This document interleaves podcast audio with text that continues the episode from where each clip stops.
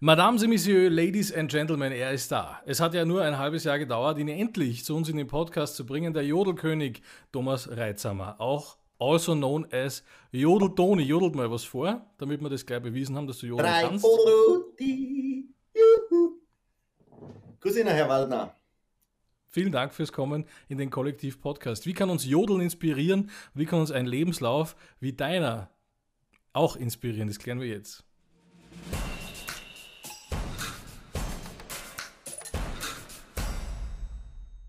Zu deinem Lebenslauf. Woher bist du und warum hast du angefangen zu jodeln? Also ich komme aus dem Pinzgau, Bezirkszell am See und ich habe vor fünf Jahren Jodeln angefangen, weil ich eben diese Serie Bifki-Saga geschaut habe und da hat mich der Tobias Moretti extrem fasziniert und daraus ist irgendwie die Idee entstanden und habe Facebook reingeschrieben, jetzt jodeln, jetzt Jodelkurs buchen und eine Stunde später hat schon die erste Firma angerufen und hat gesagt, äh, hallo, wir würden gerne buchen, habe ich gesagt, ja, kein Problem. okay. Und dann habe ich gefragt, ja, wann denn? Ja, morgen sage ich, ah, da habe ich zufälligerweise einen Platz frei. Und dann habe ich gefragt, wer? Da haben sie gesagt, äh, zehn Journalisten von Reisemagazine. Habe ich gesagt, ja, das passt ja super. Und dann bin ich schnell zu meiner Schwester, habe sie gefragt, wie das mit der Ziehharmonika geht. Und dann habe ich mir gedacht, habe ich so eine halbe Stunde um und um gespielt. Und dann habe ich mir gedacht, ja, für die deutschen Gäste reicht, reicht das leicht. Und dann bin ich da hingefahren, unvorbereitet und habe einfach den Kurs gemacht und jeder war begeistert und somit ist dann diese Sache mit dem Jodelkurs einfach international explodiert. Okay, also du hast eigentlich erst Learning by Doing betrieben mit deinem Jodelkurs und hast das selber erst einmal erlernen müssen. Jodeln konntest du aber, oder? Ja, ich habe natürlich äh, Musik gespielt immer und da sind natürlich österreichische Klassiker dabei, wie von Hubert von Geusern und so. Mhm. Und da sind ja die Jodler drinnen und die jodeln wir halt schon von klein auf. Und das habe ich dann einfach verwendet im Jodelkurs. Und mittlerweile hat sich ein Jodelkurs außerkristallisiert, natürlich mit einem super Ablauf, ja. Und der ist halt natürlich äh, extrem auf Entertainment aufgezogen und die Leute haben Spaß dran und ich werde extrem weiterempfohlen. Ja, mir taugt es selber extrem. Darf man an der Stelle ein paar Ausschnitte zeigen von deinem YouTube-Kanal, von den Jodelkursen, die du, die du da hinaufgeladen hast? Ja, sehr gern. Ja, dann schauen wir mal kurz rein. Hopsalare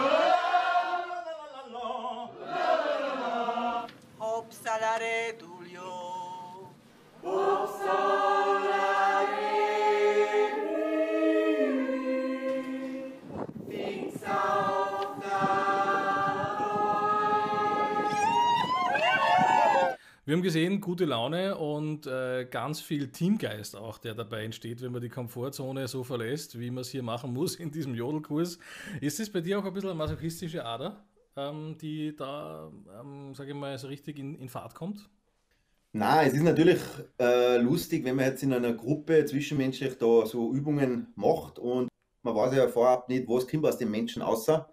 Ja, das ist immer so ein Überraschungseffekt und dann auf einmal kann es einer ganz gut und der eine kackt dann voll ab Mhm. und das ist immer das, das Lustige. Aber dass du selber auch jodeln kannst und Musik produzierst, das sieht man ja auch bei dir im Mittersiller Headquarter, sage ich jetzt mal, äh, dass man hier im Hintergrund äh, bestaunen kann. Wenn man da genauer hinschaut, finden sich ja da wahre Schätze. Auch neben dem Keyboard beispielsweise. Kannst du selber auch musizieren, ja? Mit mehr als einer Ja, Ziehharmonika? natürlich produziere ich selber meine Sachen vorproduzieren und dann geht es natürlich zu den professionellen Produzenten Mhm. und so mal die Ideen schmiede ich da in meiner Base. Das ist so ein alter Steinbruch und da war früher so ein Unterschlupf für Krier und den habe ich mir jetzt äh, ausgebaut. Klingt abenteuerlich. Ja, wie viel ist in deinem Leben? In deinem Leben, das ja eigentlich noch sehr jung ist. Also du bist ja noch nicht wirklich ein alter Hase im Geschäft. Im Showgeschäft bist du ein alter Hase wahrscheinlich, aber ähm, so bist du jetzt noch nicht wirklich alt, oder? Wie alt bist du, wenn ich fragen darf? Fragt man das eine. Dame nicht? Na, äh, naja, sagen wir so, ich, wie alt bin ich? Hm? Vom Mind her komme ich mir vor wie 25. Ja. Aber geboren bin ich 1979. dann kann man sich das natürlich vorstellen, dass du ja schon auf die Pension denkst. Eigentlich. Naja, so schlimm ist es noch nicht. Ne? Naja, Pension ist so eine Sache. Äh, warum sollte man mit 60 oder mit 65 aufhören, wenn man das, das meiste Know-how gesammelt hat? Ich denke Mhm. eher, dass man genau mit 60 oder 65 so richtig mal richtig starten sollte. Nochmal vielleicht Chinesisch lernen. Wenn es äh, körperlich noch funktioniert, Skateboard fahren anfangen. Also man darf das auf, je, auf keinen Fall sagen, hey, ich habe jetzt 40, 50 Jahre gearbeitet und jetzt tue ich nichts mehr. Man soll sich immer weiterbilden und das ist natürlich wichtig. Ja.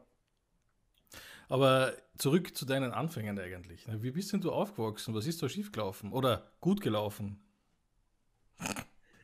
Ja, ich bin ganz normal aufgewachsen in einer Familie, gell, äh, in einem Dorf und bin dann in die Volksschule gegangen, in die Hauptschule und dann polytechnischer Lehrgang. Dann habe ich eine Lehre begonnen, habe bei der Bürgermusik gespielt in Uttendorf, dann habe ich in Zell am See gespielt, habe nebenbei immer mit so Bandprojekten zu tun gehabt, als Schlagzeuger, habe Posaune gelernt und dann irgendwie war mir das hinten am Schlagzeug dann zu langweilig und bin dann an die Front gegangen, ans Mikrofon weil es mir einfach taugt, Menschen zu entertainen. Und das liegt Mhm. mir, da habe ich auch keine Angst und ja, Das merkt man, dass du keine Angst hast, aber so ganz normal kann die Jugend ja dann doch nicht gewesen sein, nicht? Hast du nicht einmal was erzählt Ja, von, äh, von, von deiner Zeit in Mexiko beispielsweise? äh, ich muss einen Bericht schicken, den magst du mal durchlesen. Da ist alles drin, von Pornofilm bis Drogen, organisierter Drogenhandel, alles ist, ist Ja. in mein Leben inbegriffen. Das Regionalmagazin im Salzburger Pinzgau, wirst mir du jetzt erzählen, Ja, hat einen Bericht über dich geschrieben zu deiner Pornokarriere in Mexiko und zu deinem in organisierten Brasilien. Brasilien, Entschuldigung, Brasilien, schlecht informiert, wie man merkt. Ich bin schon länger nicht mehr im Business. Und natürlich äh, zu deiner was organisierten Drogenbanden-Geschichte. Wirklich? Ja. Du warst einfach, du warst eigentlich in jungen Jahren, kann man sagen, während andere was gelernt haben, hast du halt viel übers Leben gelernt, weil du halt die Nummer eins warst, wenn es um Rauschgift im Pinzgau geht, oder? Richtig, da war ich einer der Größten und das hat sich so ergeben, das wollte ich gar nicht. Aber Mhm. Ja. Watch ja das an muss geben und der war die. Okay. Ja, stimmt die Geschichte jetzt nun wirklich? Oder wie gibt es das, dass das Regionalmagazin das dann aufgreift? Ja, ich, also ich kenne ja die und ich war bei ihr und sie hat gesagt, ich möchte gerne ein Interview über meinen Erfolg machen. Ja. So gequatscht und bla bla bla. Dann habe ich eigentlich alles erzählt. Auch über Beziehungskiste und Dramas mit Girls und mit meinen Freundinnen. Und dann auch eben die, die, die Drogengeschichten und die äh, Pornoproduktionen in Brasilien. Und das hat sie natürlich alles niedergeschrieben. Und ich habe dann gesagt, ma, alles kannst du halt nicht einschreiben, aber sie hat alles eingepackt. Scheiße. Naja, dann ist es jetzt draußen. Die Katze ist aus dem Sack, ist der Ruf erst ruiniert, lebt sich gänzlich ungeniert. Dann kannst du natürlich beim Kollektiv-Podcast auch gleich ausbreiten. Also, warum hast du ihn damals in Brasilien für Geld vor der Kamera ausgepackt? Was war die Inspiration dafür? Ja, es war, das ist so ein Moment, äh, ich sage immer, Gott führt uns, ja. Und da hat mich halt zu dem hingeführt und achte auf die Zeichen und habe gedacht, du, why not? Äh, junger Bursch, 1000 Dollar am Tisch. Ja, ob ich jetzt, äh, ob ich es jetzt so äh, geheim in der Wohnung mache oder ob zwei Kameras auf mich draufschießen und das Ganze im Nachhinein verkauft wird, wo ist der Unterschied? Und das war nur einmal, oder wie? Das war eine einmalige Sache oder warst du da länger im Geschäft? Na, das war natürlich, ich war einen Monat drüben und habe natürlich einige Produktionen gemacht und die hätten mich dann eingeladen auf Miami. Aber wie ich dann zurückgekommen bin, habe ich dann der Freundin kennengelernt und dann war es halt nicht so einfach, dass ich jetzt der dazu tue, ich muss schnell nach Miami äh, beruflich. Und dann Da kommt so die Frage, was machst du dann beruflich? Äh, ja, in einem Kino arbeiten. Äh. Und Ja, deswegen hast du es dann an den. Nagel gehängt, Ja. oder wie? Die, die Karriere wegen deiner Freundin damals. Ja, es, ja, es war, es war einfach so eine Erfahrung, einmal das zu machen. Ja. Naja, wenn du sagst, du hast einige Filme gemacht, was war dein Künstlername? Findet man noch Videos? Naja, ich habe da natürlich unterschrieben für das, dass sie es äh, öffentlich zeigen. Und ich habe aber dann den Kontakt irgendwie verloren. Und wenn man da so in diese Welten reinschaut, online, also ich habe noch nie was gefunden davon. Und das ist schon länger her, das ist jetzt schon seit also vor zehn Jahren gewesen und da habe ich noch andere E-Mail-Adressen gehabt und keine Ahnung, es ist noch nie was auftaucht. Aber wenn es auftaucht, dann mache ich 100% ein Public Viewing in mein Dorf und jeder ist eingeladen. Also du hast gar kein Video davon, oder wie? Nein, ich habe kein Video davon, weil das ist ja produziert worden und das, die haben mir dann gesagt, also die Produktionschef hat sowieso drei Vierteljahr, bis es vorwärts wird, weil sie produzieren fast jeden Tag und das Material, das häuft sie ja und da schauen sie dann immer, was vorwärts wird und was nicht. Okay, also es könnte auch sein, dass es gar nicht rausgekommen ist, oder wie? Könnte auch sein, dass es gar nicht am Markt ist und vielleicht taucht es einmal auf. Ja. Und die haben da, da Oder wahrscheinlich nicht. irgendeinen Künstlernamen gegeben oder so, unter dem du das auf jeden Fall gar nicht findest, oder? Keine Ahnung, ich schätze vielleicht European Guy fucking two Brazilian Girls oder so. Ja, gleich zwei. Okay. Ja, es waren zwei, ja. Aufregende Sache, wirklich.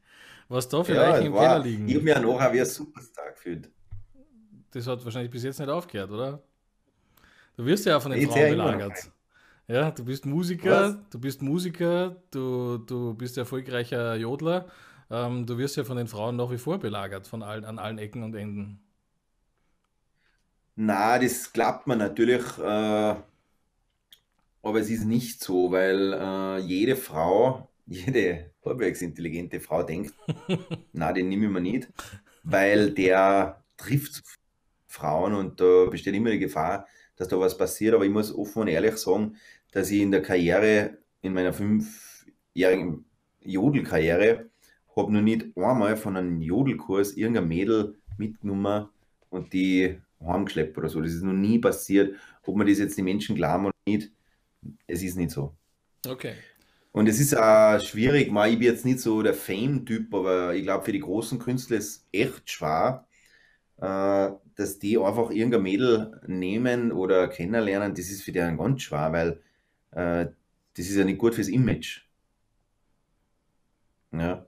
Meistens bei den großen Künstlern, die nehmen sie dann schon ein paar Girls aus, der, aus dem Publikum, aber meistens müssen sie dann das Handy abgeben und alles so eine Sachen, dass da Mhm. dann in der Aftershow-Party eben was stattfinden kann im Künstler, weil der braucht es ja auch. Aber das ist ganz, ganz schwierig für einen großen Künstler, dass der äh, eben da sich irgendein Mädel rauspickst.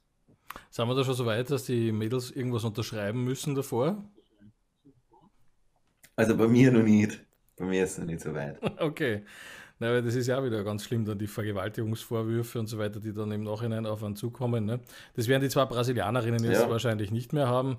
Die, nehme ich an, werden die Zeit mit dir genossen haben. Und jetzt äh, ganz kurz zu deiner herrlichen äh, Rauschgiftgeschichte aus dem Salzburger Pinzgau. Erzähl mir mal bitte, wie bist du zum Pinzgauer Drogenbaron geworden? Ja, äh, das, das, auf einmal ist das da, ja, hat mir nicht geschmeckt.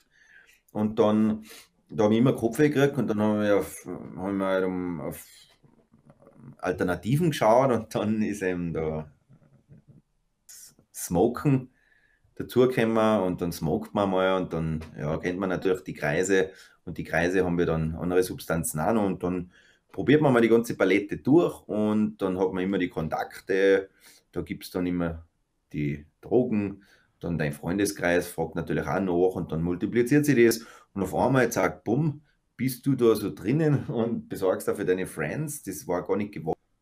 Und ja, und das wird immer größer und größer, ohne dass du es checkst und dann auf einmal läuft's. Und du bist drin. Ohne dass ich das wollte. Mhm. Aber ich bin wieder froh, dass ich da bin und ich habe seit 15 Jahren überhaupt keinen Kontakt mehr mit, mit Drogen gehabt und ich brauche es auch nicht und ich werde es auch nicht mehr brauchen. Man hat dich dann auch tatsächlich erwischt, oder? Und du wurdest verurteilt deswegen, stimmt das? Ja, ich bin 48 Stunden in Untersuchungshaft gesessen. Ah, okay. Ja, also es hat Klick gemacht und das war natürlich eine Erfahrung, wo ich mir dann gedacht habe, wie ich in dieser Zelle gesessen bin, habe ich gedacht, na, das ist nicht mein Life. Auf keinen Fall. Und dann war für mich alles klar, das ist, mit dem ist Schluss. Aber nur Untersuchungshaft und äh, musstest du dann was zahlen? Bist du zu irgendwas verurteilt worden tatsächlich auch oder nicht? Ja, ich habe 1500 Euro Strafe zahlen müssen Mhm. und mir wurde dann ein Jahr der Führerschein abgenommen. Aber dann bin ich jetzt stoppen gegangen. Okay, aber das war ja verhältnismäßig noch eine milde Strafe, da hat man dich sozusagen nicht mit so viel erwischt, oder?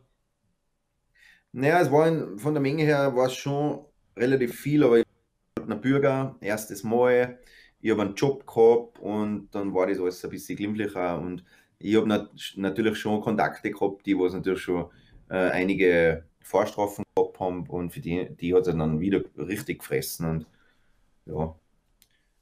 Die Also musstest, nochmal du, Glück gehabt. die musstest du sozusagen verpetzen, die Kontakte, oder wie? Na, verbetzen nicht, man hält ja immer zurück und natürlich die Polizei arbeitet schon mit einen Tricks und so sagen, hey, der hat das von dir gesagt und irgendwas ist ja immer dran und denkst, dir, Wahnsinn, der kann das doch nicht sagen. Und es ist nur hin und her Lügerei und man will nichts zugeben, das Beste ist, man sagt gar nichts. Aber sie probieren es halt trotzdem. Ich glaube, bei mir waren fünf Protokolle sind zerrissen worden, weil, weil es alle nicht gestimmt haben.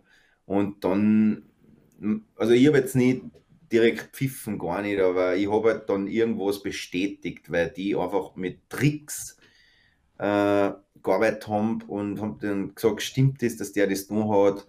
Der, und dann haben sie aber mich vorher äh, mit dem voll aufgehetzt. Da habe ich mir gedacht, na super, jetzt pfeift der, ja, was tue ich denn? Dann, dann, dann muss ich das bestätigen, ja. Dabei war es gar nicht so.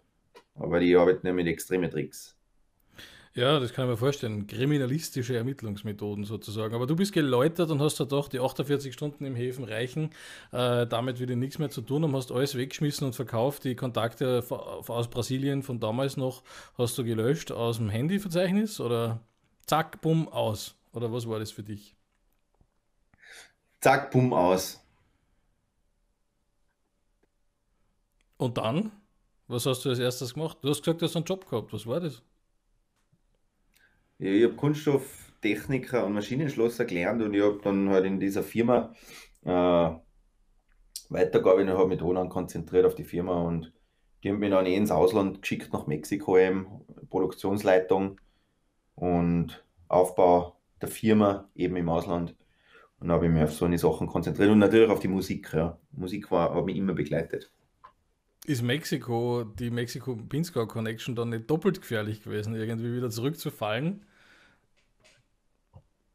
Na, natürlich in die Länder wie Mexiko oder Brasilien, da ist, da regieren natürlich die, die ganzen, ganze Drogenabteilung, aber es hat mich nie gejuckt. Ich habe es ein paar Mal angeboten gekriegt, aber es, es hat mich einfach nicht gejuckt. Wollte ich nicht. Musstest du das der Firma damals melden, dass du dann quasi vorbestraft äh, bist oder, oder war das wurscht? Äh, die Firma hat es nicht mitgekriegt, weil mein damaliger Hausarzt, der hat mir da einfach, der hat mich einfach krank geschrieben Mhm. und dann ist es nicht so aufgefallen. Okay, verstehe. Ja. Und ist das mittlerweile eine Geschichte, die viele Leute wissen, die also öffentlich bekannt ist, oder packst du das gerade zum ersten Mal vor laufender Kamera da bei uns aus? Nein, das war es natürlich. Äh, die Leute im Dorf wissen das schon. Ja. Oder im Pinzgau wissen sie es schon. Aber ja. Ist das, du Die hast, wissen aber auf der anderen Seite, dass ich, du hast, ja, bitte? die wissen auf der anderen Seite, dass ich ein netter Kerl bin und ein positiver Bursch und ja, war halt jugendlicher Leichtsinn. Aber ist das auch etwas, was ein bisschen dazu beigetragen hat zu deinem Ruf, der ja vom Salzburger Pinzgau aus weit über die Grenzen hinausgegangen ist eigentlich? Also in Salzburg brauche ich ja nur sagen, Thomas Reitzhammer, zack, dann kennt dich eigentlich unter dem Namen eh schon jeder oder Jodel Toni und so. Ähm, ist das, weil die Leute da so ein bisschen wissen, das war einmal ein anderer, der hat einmal einen anderen Lifestyle gehabt eigentlich ursprünglich. Dass das deswegen so sieht bei den Leuten, oder? ich glaube, hat sich wieder aufgehoben, weil ich auf der anderen Seite äh, gesagt habe, ja, okay, früher das mit den Drugs Mhm. und jetzt sage ich einfach, äh, dass man erfolgreich sein kann mit irgendwas, wo man dran bleibt. Und das ist eben mit dem Jodeln. Es ist zwar ein sehr einfaches Konzept, was ich da habe mit dem Jodeln, aber trotzdem hat man Erfolg und, und ich schätze, dass sich das dann wieder äh, ins Gleichgewicht begibt. Ja. Menschen, die früher vielleicht böse gewesen sind auf mich oder vielleicht einen Hass gehabt haben, die denken jetzt wieder anders und sagen, hey, schau, ist doch noch was draus geworden aus ihm und man kann es immer schaffen, wenn man was will. Ja. Aber man muss dich kennen. Ne? Das ist halt das, was, was auf jeden Fall einer bevorsteht im Salzburger Raum. Ja, aber ich weiß eins, äh, es geht um Persönlichkeit. Egal was man macht, in jedem Job oder in jedem Bereich, auch Musik oder Sport, man muss eine Persönlichkeit besitzen, ein Charisma und eine Ausstrahlung und den, an dem müssen die Menschen arbeiten, weil also wie beim Singen, man muss jetzt nicht die beste Stimme haben, das ist irgendwie uncool, man muss einfach ein, ein, ein, eine Persönlichkeit abgeben, einen Typ, Mhm. der was gut ausschaut oder vielleicht muss er gar nicht gut ausschauen. Er hat, er zeigt es über Emotionen oder er zeigt es über Texte, über die Botschaften. Das ist das Wichtige. Deswegen sage ich immer, it's not the song, it's the singer. Mhm. immer der Typ, was oben steht. Ja. Du meinst, man muss gelebt haben und auch seine Erfahrungen gemacht haben und das äh, transportiert man dann sozusagen auch in seiner Musik. Ja, ich weiß nicht, äh, Geheimrezept gibt es wahrscheinlich nicht. Äh, der andere ist einfach, entweder man ist es oder man ist es nicht.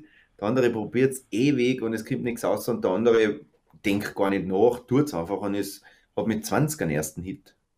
Wie Eilish, die was, wenn wir für sechs Grammys anrammt, oder? Mhm. Da denkt man sich, ja, ja, das Mädel ist äh, 20 Jahre alt, was, pff, ja bitte. Und die anderen haben noch, haben noch nie so einen Erfolg. Also das ist, irgendwie entweder man ist es oder man ist es nicht. Bist du zufrieden mit dem, was du im Moment machst, beziehungsweise wenn dieser Corona-Scheiß äh, vorbei ist, ähm, dass du dann wieder vom Jodelkurs und von der Unterhaltung und vom vor allen Dingen Netzwerken, würde ich in deinem Fall auch sagen, du bist sicher auch einer der Obernetzwerker, die es in der Künstlerbranche oder Musikerbranche in Österreich gibt, ganz bestimmt eine große Nummer. Ähm, bist du damit allein schon zufrieden, die Menschen zu inspirieren, zu vernetzen, zusammenzubringen oder würdest du da noch mehr wünschen? Was sind die Träume von einem Thomas Reitsamer? Na, was mir extrem Spaß macht und mir am Herzen liegt, ist äh, das Vernetzen, ja. Künstler zusammenbringen oder Ideen zusammenbringen. Das taugt mir, weil ich sage immer, hilft genug anderen Menschen das zu erreichen, was sie wollen, dann brauchst du um die selber keine Sorgen mehr machen. Und das Leben ist ein, ein Geben und Empfangen. Also man muss nicht immer sagen, nur weil ich dir was Gutes tue, jetzt musst du mir was zurückgeben und in der Bringschuld sein. Ja. Das Universum bringt mir schon von woanders her. Und, und erwarte nichts und du bekommst alles. Also immer die Erwartungen muss man komplett streichen. Deswegen mag ich das gern, wenn ich bei mir sind immer junge Künstler da, die keine Ahnung warum äh, mich dann fragen, hey, was soll ich da oder was kommt dir vor und hin und her. Die schauen immer, dass ich gleich irgendwo vernetze und zu die guten Leuten bringe. Vielleicht sehe ich ein der Potenzial drinnen und ich, das taugt mir einfach, andere Menschen zu helfen. Ja. Mhm. Und wie kommen diese jungen Leute zu dir? Finden die den Weg über Empfehlungen oder mit denen nimmst du, nehme ich an, äh, nimmst du auf auch, oder? Naja, ich bin jetzt nicht der, der was die jungen Leute produziert, aber ich schicke sie halt an die Stellen und so oder, oder gebe ihm einfach eine Meinung ab. Sage ich, du, äh, funktionierst du da nicht, vielleicht musst du woanders hingehen, äh, vielleicht ist für die das interessant, aber ich kenne da wen, mit denen kann ich mal zusammen connecten. Oder durch die Jodelkurse habe ich ja namhafte Firmen äh, wie Banken oder andere Companies, die, die man wieder im Hintergrund äh, zusammenschließen kann. Mhm. Und da habe ich schon ein Riesennetzwerk aufgebaut in den letzten Jahren, auch im Musikbereich oder sonstiges. Ja. Ja, spiel uns doch mal was vor, wenn du das Keyboard da schon da so links daneben stehen hast. Kannst du uns was vorspielen? Ja, klar. Jetzt muss ich natürlich rumstehen auf. Ist nicht tragisch, wir hören sie. Hört man's? Ja, ja, gut.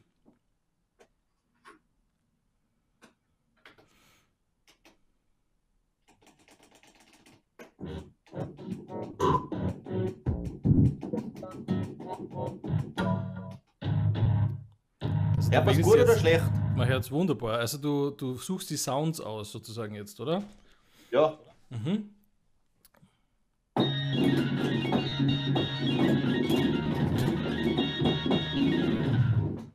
Ich Ah, glaube, das reicht, oder? Virtuos. Virtuos einfach. Ja. Ja, okay, verstehe. Also du kannst Keyboard spielen auch? Oder machst du Genau. oder, oder programmierst du mehr am Computer für deine Songs? Nein, ich spiele meine Bässe oder Begleitinstrumente schon dann selber am Keyboard ein. Mhm. Was willst du machen mit deinem äh, Jodelkurs? Mit dem Jodelkurs. Ja, Was ist denn das für eine beschissene Frage? ja. Was ist das für eine scheiß Frage? Was willst du machen mit deiner Frage? Ja, Menschen will glücklich machen, was ist. Ja, darum geht's. Und mit deiner Musik auch? Ja, logisch, logisch, logisch. Musik taugt mir und natürlich will jeder Künstler mal so einen geilen Song produzieren, dass einfach die Menschen berührt und dass die Freude haben, dass, dass der Tag so ein Hit quasi. Naja, man, äh, jetzt kann man über deine Songs äh, kann man ja vieles sagen oder man kann davon halten, was man will. Aber eingängige Melodien sucht man ja da vergeblich. Bei meinen Songs? Ja. Äh, eingängige Melodien, äh, einfache Refrains, die das Ganze zum Mitmachen könnten. Fehlanzeige, oder? Ein Busserl im Schnee, das ist schön. Ein Busserl im Schnee tut nicht weh.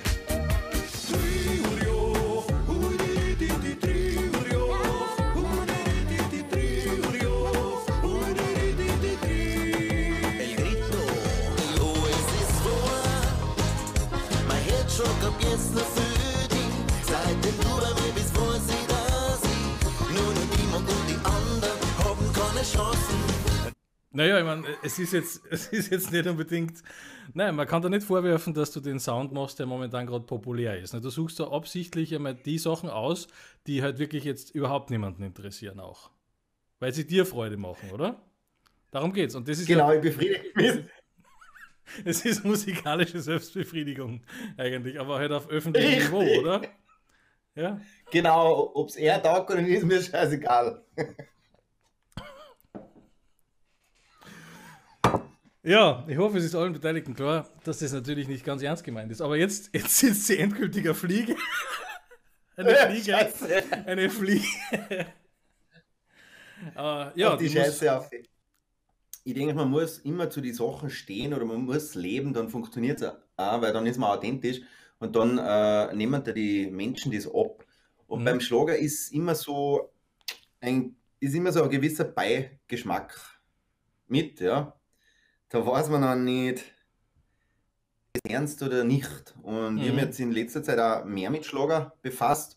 Und wenn man eigentlich einherrscht in das Schlager, in die Schlagerwelt, dann ist sie schon schön.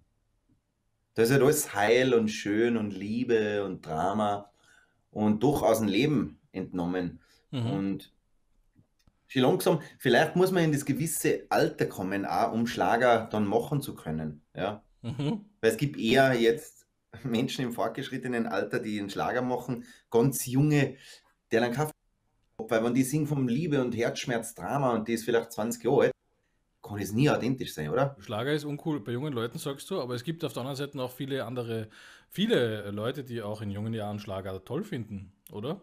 Sonst hätte auch der Wendler nicht so viele Fans. Auf jeden Fall, ich, meine, ich kenne jetzt so eine Leute nicht, aber es gibt wahrscheinlich ganz, ganz viele, die was auf sowas stehen. Ich bin natürlich vom Herzen her schon bisschen Underground und Indie Mhm. angehaucht und trotzdem weiß ich, was will die Welt hören. Ja, und, auf, und da werde ich mir jetzt dann Step für Step hinarbeiten, weil es auch Spaß macht und ja, weil es funktioniert. Wie du würdest dich hinarbeiten? Hast du jetzt vor, mehr in Richtung Popularmusik zu gehen als bisher? Meinst du das? Ja, genau, Bipolarmusik. Ja, man kann das doch nicht steuern, oder? Kannst du hergehen mit deinen altern alternativ klingenden Hits, mit diesen schlechten, nicht eingängigen Refrains, die man sich überhaupt nicht merken kann, weißt du? Und dann auf einmal zack, umschalten und dann auf Rex Gildo machen. Das geht ja nicht, oder? Konnte ich schon auf jeden Fall. Ja, nur warum tust du es nicht? Ich habe da sogar ein Stück, das ist jetzt nicht vom Rex Gildo, aber das ist ein richtiger Schlagerklassiker.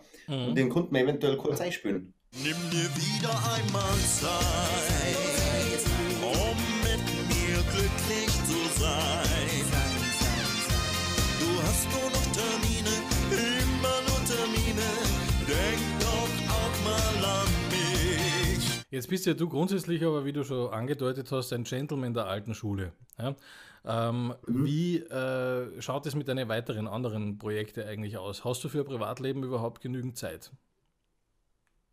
Ja, jetzt geht es ein bisschen leichter, nur ich bin schon ein Workaholic. Ja, ich habe im Hintergrund äh, noch richtig viele Projekte laufen, die man natürlich nicht sieht. Und ich bin eigentlich von der Früh bis auf Nacht äh, 24, 7 Days, immer, immer im Workflow. Okay, was sind denn so die Projekte, die man nicht so sieht, die man aber erzählen kann? Ja, ich mache natürlich noch ein bisschen Film, ja, Mhm. Videos und Image, Videos, Produktionen für andere Künstler oder Musiker und Storyboards mache ich, ja, und natürlich den Schnitt. Und das ist ja sehr aufwendig, zeitaufwendig. Okay, also Sprachaufnahmen, Videoaufnahmen und dergleichen, damit hältst du dich sozusagen als Künstler auch über Wasser, oder wie ist es? Wie ist es bei dir, nachdem du ja ziemlich viel produzierst und auch einige virale Internet-Hits außer Corona, ähm, äh, also im musikalischen Bereich viral äh, schon kreiert hast, kannst du davon auch schon leben? Äh, von der Musik jetzt auf keinen Fall. Äh, natürlich, die Jodelschule läuft super, Mhm. ja. Und ja, ich brauche mir jetzt nicht unbedingt Sorgen machen, gerade in der Zeit. Ich nehme es als große Pause.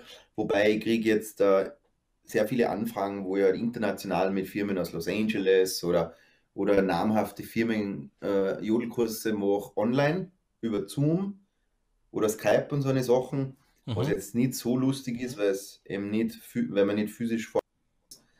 Und ja, trotzdem ist lustig. Was ich jetzt äh, natürlich auch mache, ich habe den ganzen Jodelkurs in Modulen abgefilmt und gehe jetzt dann in kurzer Zeit, also in zwei Wochen, äh, online, Mhm. international. Dann können die Leute äh, zum Beispiel in oder in Amerika diesen, diesen Jodelkurs einen Zugang kaufen und dann das Jodeln erlernen. Ja. Mhm. Ja, das Wichtige Also ist einen für, Online-Kurs. für das, dass du, ja, okay, aber warum verlangst du dafür eigentlich Geld? Ja, warum nicht?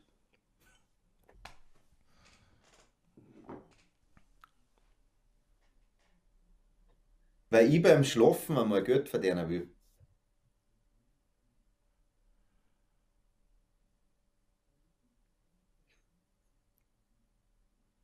Und wie soll das gehen? Hast du dir die Frage eigentlich überlegt?